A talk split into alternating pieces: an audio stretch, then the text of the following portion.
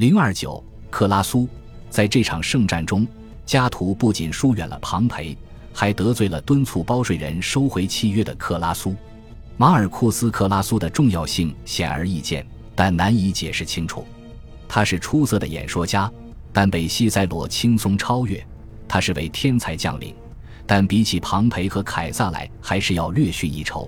他很富有，但并不比携带东方战利品重归故里的庞培富裕多少。跟庞培相同的是，克拉苏也起兵加入了苏拉返回意大利的队伍。与庞培不同的是，他是一个在公敌宣告运动中臭名昭著的放高利贷者。古代作家们喜欢强调他的贪财以及为此而拥有的政治野心。据说，他曾利用罗马频发的火灾和没有常规消防队的状况来扩充自己的财产。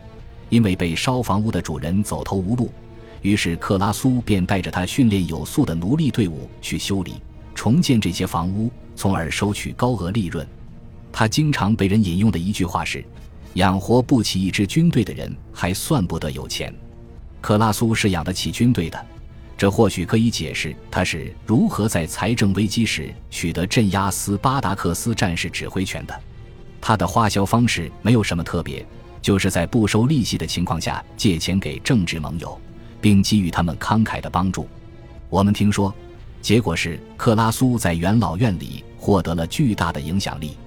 自苏拉使元老院人数增加一倍以来。他似乎是最早利用这种政治局势变化的人之一。新人们经常需要钱来维持他们新近获得的地位，他们也乐于接受和一位门第显赫的贵族同桌进餐的邀请。